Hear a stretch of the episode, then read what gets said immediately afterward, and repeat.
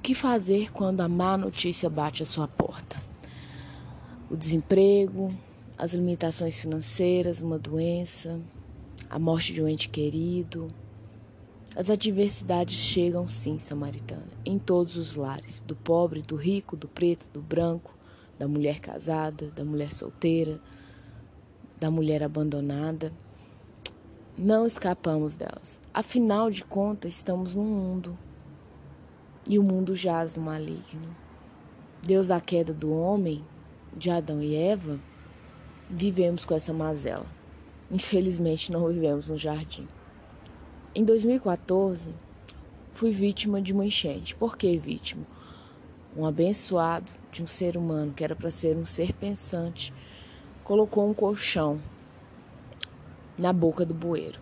Obviamente, a água não teve saída, aconteceu uma tromba d'água em Belo Horizonte, a cidade onde eu moro, e a água subiu 60 centímetros dentro da minha casa. Quando cheguei, não acreditei.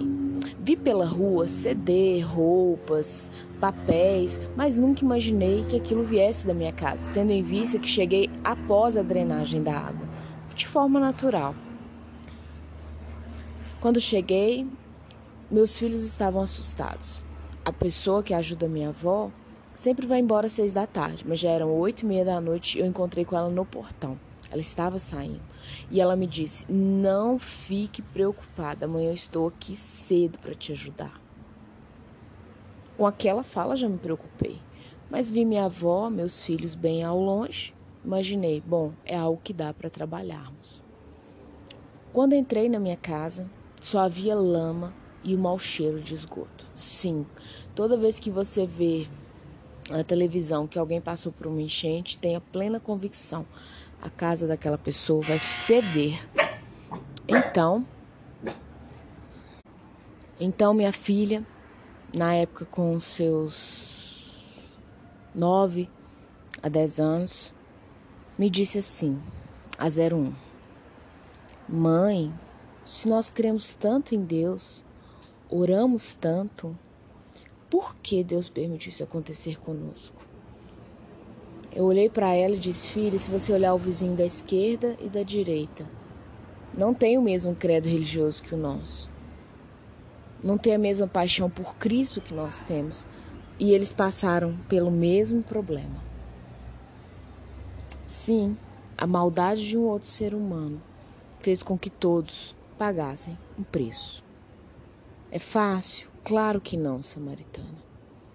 A primeira ação que eu tive ao entrar no centro da minha casa, que é a minha sala, as lágrimas escorriam e eu disse para Deus: Pai, o Senhor me deu, o Senhor tomou. Bendito seja o nome do Senhor. Sim, eu já era divorciada, sem marido, sem namorado sem um homem, um braço amigo para me acolher. Mas eu tive o colo do meu Pai eterno para me abraçar. Na época era de uma igreja presbiteriana local, aqui em Belo Horizonte. Mandei mensagem para algumas pessoas-chave, pedindo oração. Amigos samaritanos são as pessoas mais preciosas que você precisa ter, além dos seus familiares. E às vezes alguns familiares nem prestam tanto. Uns te levam para o mau caminho, outros te paparincam demais, não te deixam crescer.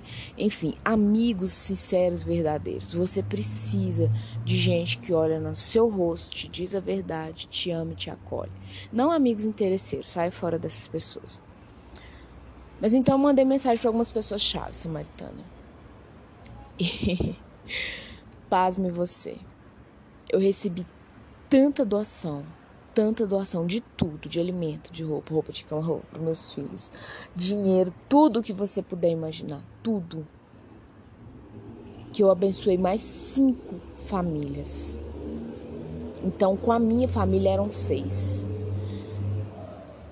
Eu conheci um homem que ele ficou vivo com cinco crianças. Cinco ou quatro crianças. E uma das crianças era recém-nascida. Então, ele tinha de adolescente a recém-nascido com sete, oito meses já dividinha. A esposa dele, pós-parto, né, deu um câncer e esse câncer, esse câncer a levou embora. E eu lembro que eu recebi tanta roupa para criança, para os meus dois filhos, que na época eu não tinha 03, que não cabia aqui em casa. E Deus me trouxe esse homem ao coração. Ele mora em Nova Lima, uma cidade vizinha nossa. Morava, pelo menos, em 2014.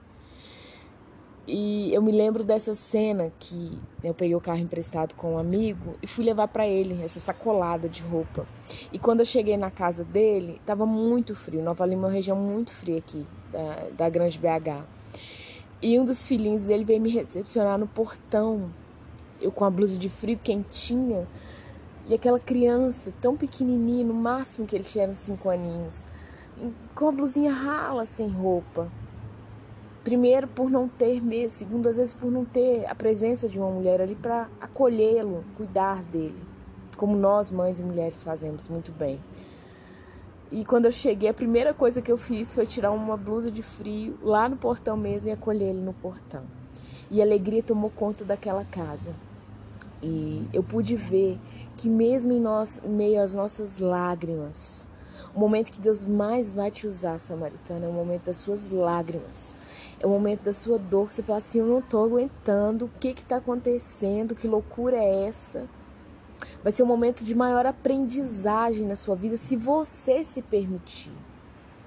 E o momento da sua maior dor, né? O que que forja o metal? É a alta temperatura. A palha, ela não é forjada, ela é queimada. Não seja palha nesse mundo. Se o fogo vier sobre a sua vida, você vai ser consumada. Vai acabar com você. Mas se você é um metal precioso nas mãos do ferreiro eterno, olha, Samaritana, o que vai ser forjado em você não tem dinheiro, não tem marido, não tem filho, não tem nada que tire de você. Conhecimento, experiências com Deus é poder, que o mundo tenta tirar de nós, inclusive. E é uma cena que vai ficar eternamente no meu coração. Eu acolhendo aquela criança e a alegria daqueles pequeninos recebendo brinquedos, recebendo é, roupas e eu mostrando para minha filha o nosso testemunho. O Senhor se revelando a 01, que na época era uma garotinha de 9, 10 anos, que Ele é Pai e Ele cuida. Eu espero que esse testemunho enriqueça a sua alma, enxugue suas lágrimas e te faça caminhar num caminho firme e seguro, samaritano. Um forte abraço para você, um dia abençoado. Que o Senhor resplandeça sobre a sua face, a face dele, te dê paz, dê paz à sua família também.